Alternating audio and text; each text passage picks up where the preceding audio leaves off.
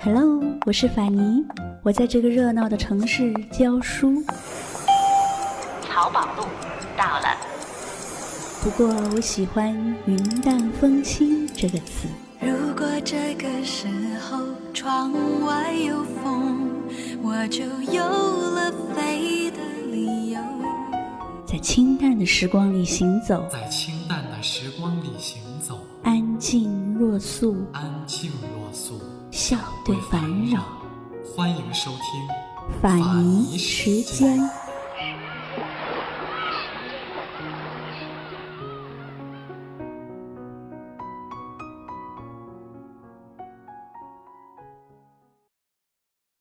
他是继泰戈尔之后第二位获得诺贝尔文学奖的亚洲人。想起他来，总会联想到温婉的伊豆舞女、坚韧的驹子，以及那些虚幻的东方美景。他是一代文学大师，享誉文坛，却选择口含煤气结束了自己的生命，没有留下只言片语。孤独和悲凉成就了他，也毁灭了他。他叫川端康成。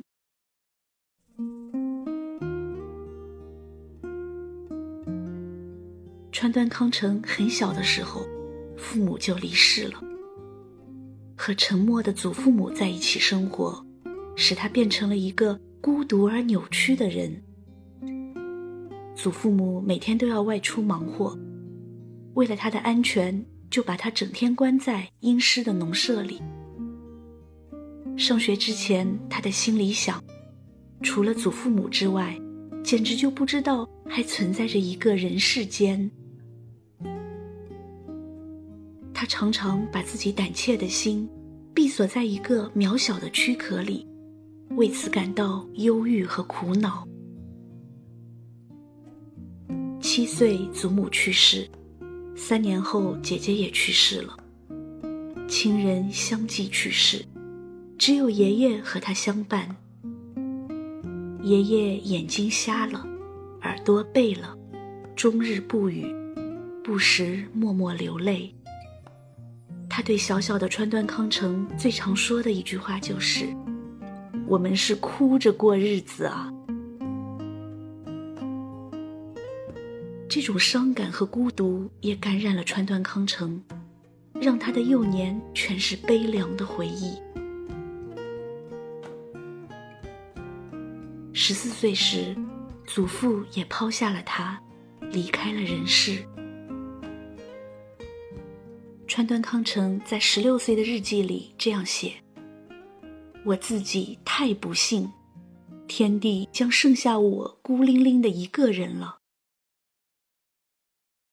的确，对他的人生来说，从小时候开始，他就不断的为亲人奔丧，参加了无数的葬礼，以至于有人称他是参加葬礼的名人。小小的小孩，今天有没有哭？是否朋友都已经离去，留下了带不走的孤独？漂亮的？小孩，今天有没有哭？是否弄脏了美？寂寞的生活造成了川端康成内向、忧郁的性格气质。上中学以后，他基本不怎么说话。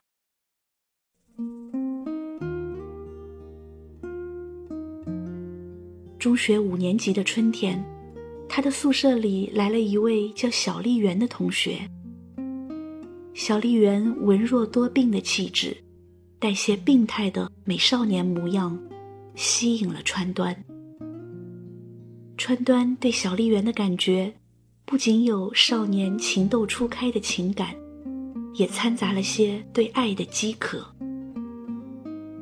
两个少年的感情虽是同性之恋，也十分美好。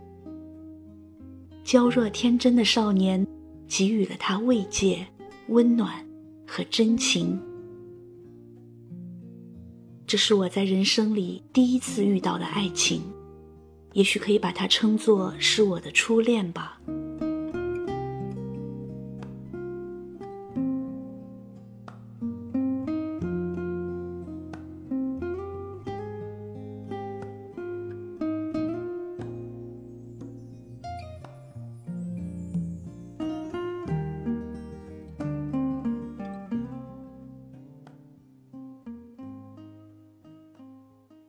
川端康成的作品里，他很爱写年轻的女孩子。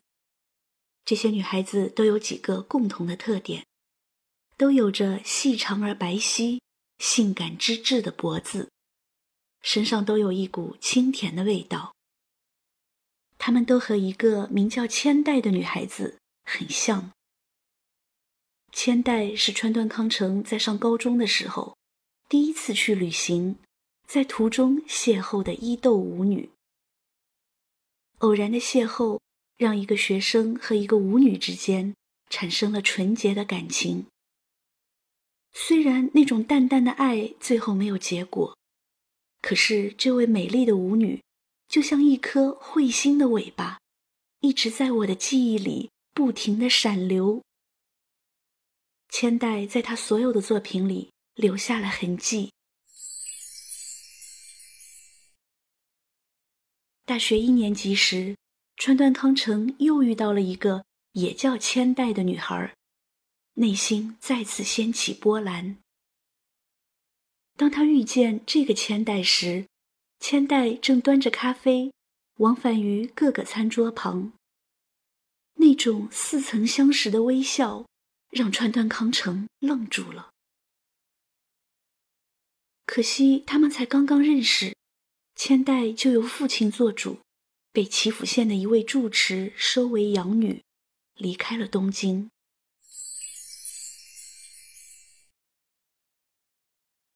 在结束了大一的学业之后，川端康成去岐阜看望千代。这是一次可以称得上旅行的旅行。这个孤独的少年，怀着淡淡的忧愁。走在雨里。当他出现在千代面前时，他还没有想好怎么表达自己，千代就率先讲出了对他的爱慕之情，并且表示愿意跟他回到东京。爱情如光，照进了少年的心。喜悦的川端毫不犹豫的决定向千代求婚。可是他天生性格内向，非常害羞，怎么办呢？只好托一个朋友去代自己求婚。再次见到千代的时候，川端含蓄的问：“他告诉你了吗？”说这句话的时候，他紧张的浑身发抖。千代应了一声：“嗯。”那么你是怎么想的？千代说：“如果你要我，我太幸福了。如果你要我，这对一个男人来说是多么动听的一句话。”川端康成欣喜若狂，马上回到东京准备结婚的事情。可是他想不到，这样的狂喜。非常脆弱。过了没多久，千代来信了。他说，同乡的一个女孩因为家里逼婚，要和他一起来东京，希望川端能把旅费寄给他们。可是川端康成只想和千代生活，不愿意那个女孩来。于是他很坦诚的回信告诉了千代。千代马上发来分手信。虽然和你海誓山盟，但我发生了非常的情况，不能告诉你，请你就当这个世界上没有我吧。我不会忘记我们共同度过的那段生活。我很对不起你。这是一封非常的信，就是小女孩的留言。年少的女孩总是这样的矫情。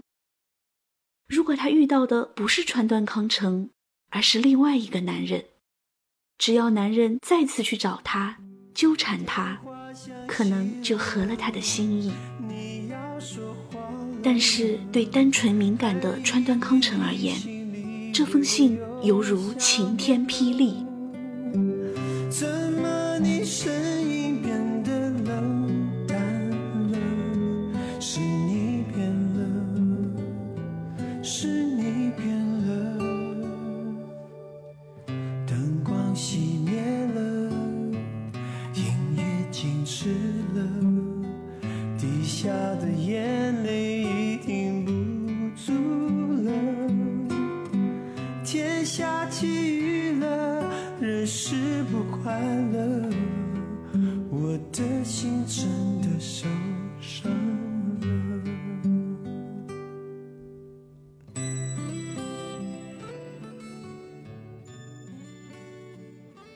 一次轻率的分手，一段爱情的失意，给川端康成留下了难以磨灭的伤痕。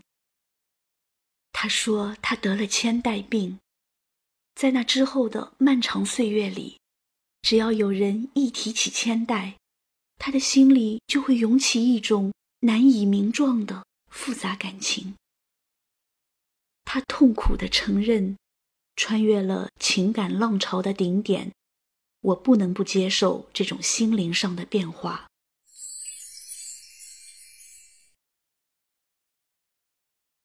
川端康成从东京大学毕业后，多位教授推荐他到大学教书，他都婉言谢绝了。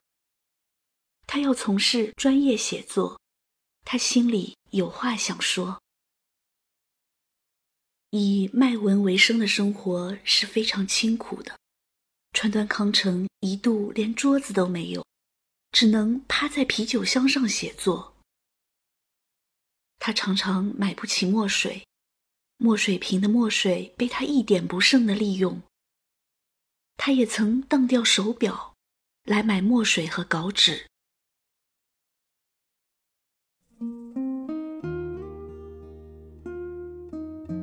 毕业两年后，川端康成遇到了十九岁的松林秀子。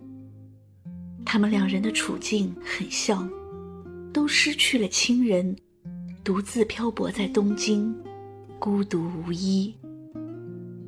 相似的经历让两人很容易的相视为亲人。在相遇的一年后，他们结婚了。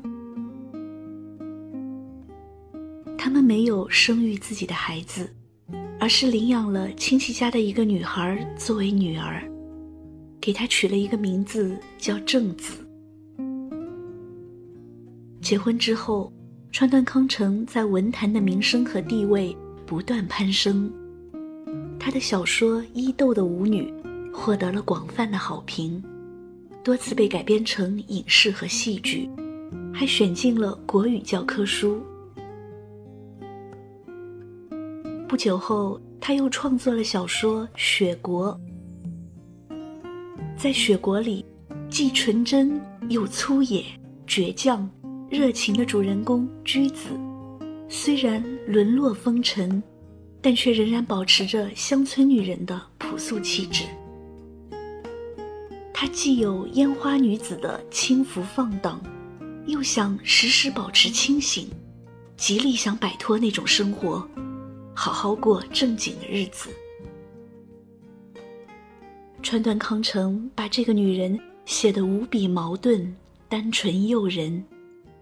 驹子放荡的生活和认真真挚的情感，被川端康成写成了一种美的徒劳。《雪国》是代表了他最高文学成就的作品。在整整半个世纪的创作生涯里。川端康成创作了五百部小说和大量的论文随笔，出版了《川端康成全集》三十七卷。他的作品总是有浓浓的孤独色彩，忧郁和感伤是他永远的笔调。一九六八年，瑞典的诺贝尔基金会宣布，将当年的诺贝尔文学奖授予日本作家川端康成。他不仅仅是日本第一个获得诺贝尔文学奖的人，也是继1913年印度的泰戈尔获奖之后，第二个获此殊荣的亚洲作家。在荣誉面前，川端康成这样描述自己的心情。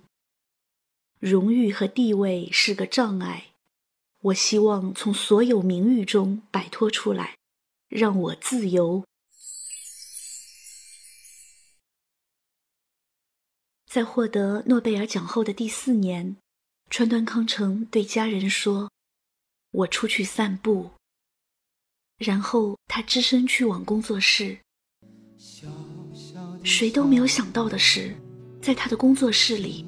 他口含煤气，躺在棉被上，枕边放着威士忌和酒杯，没有留下一个字的遗书。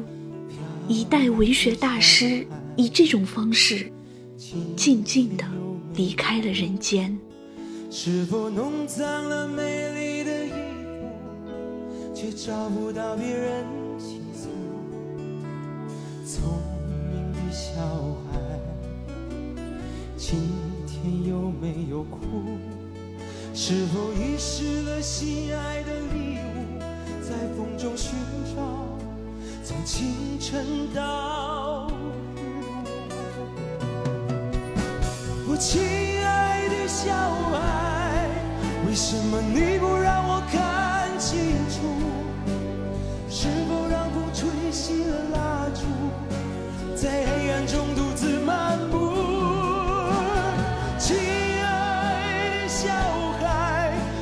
擦干你的泪珠，我愿意陪伴你走上回家。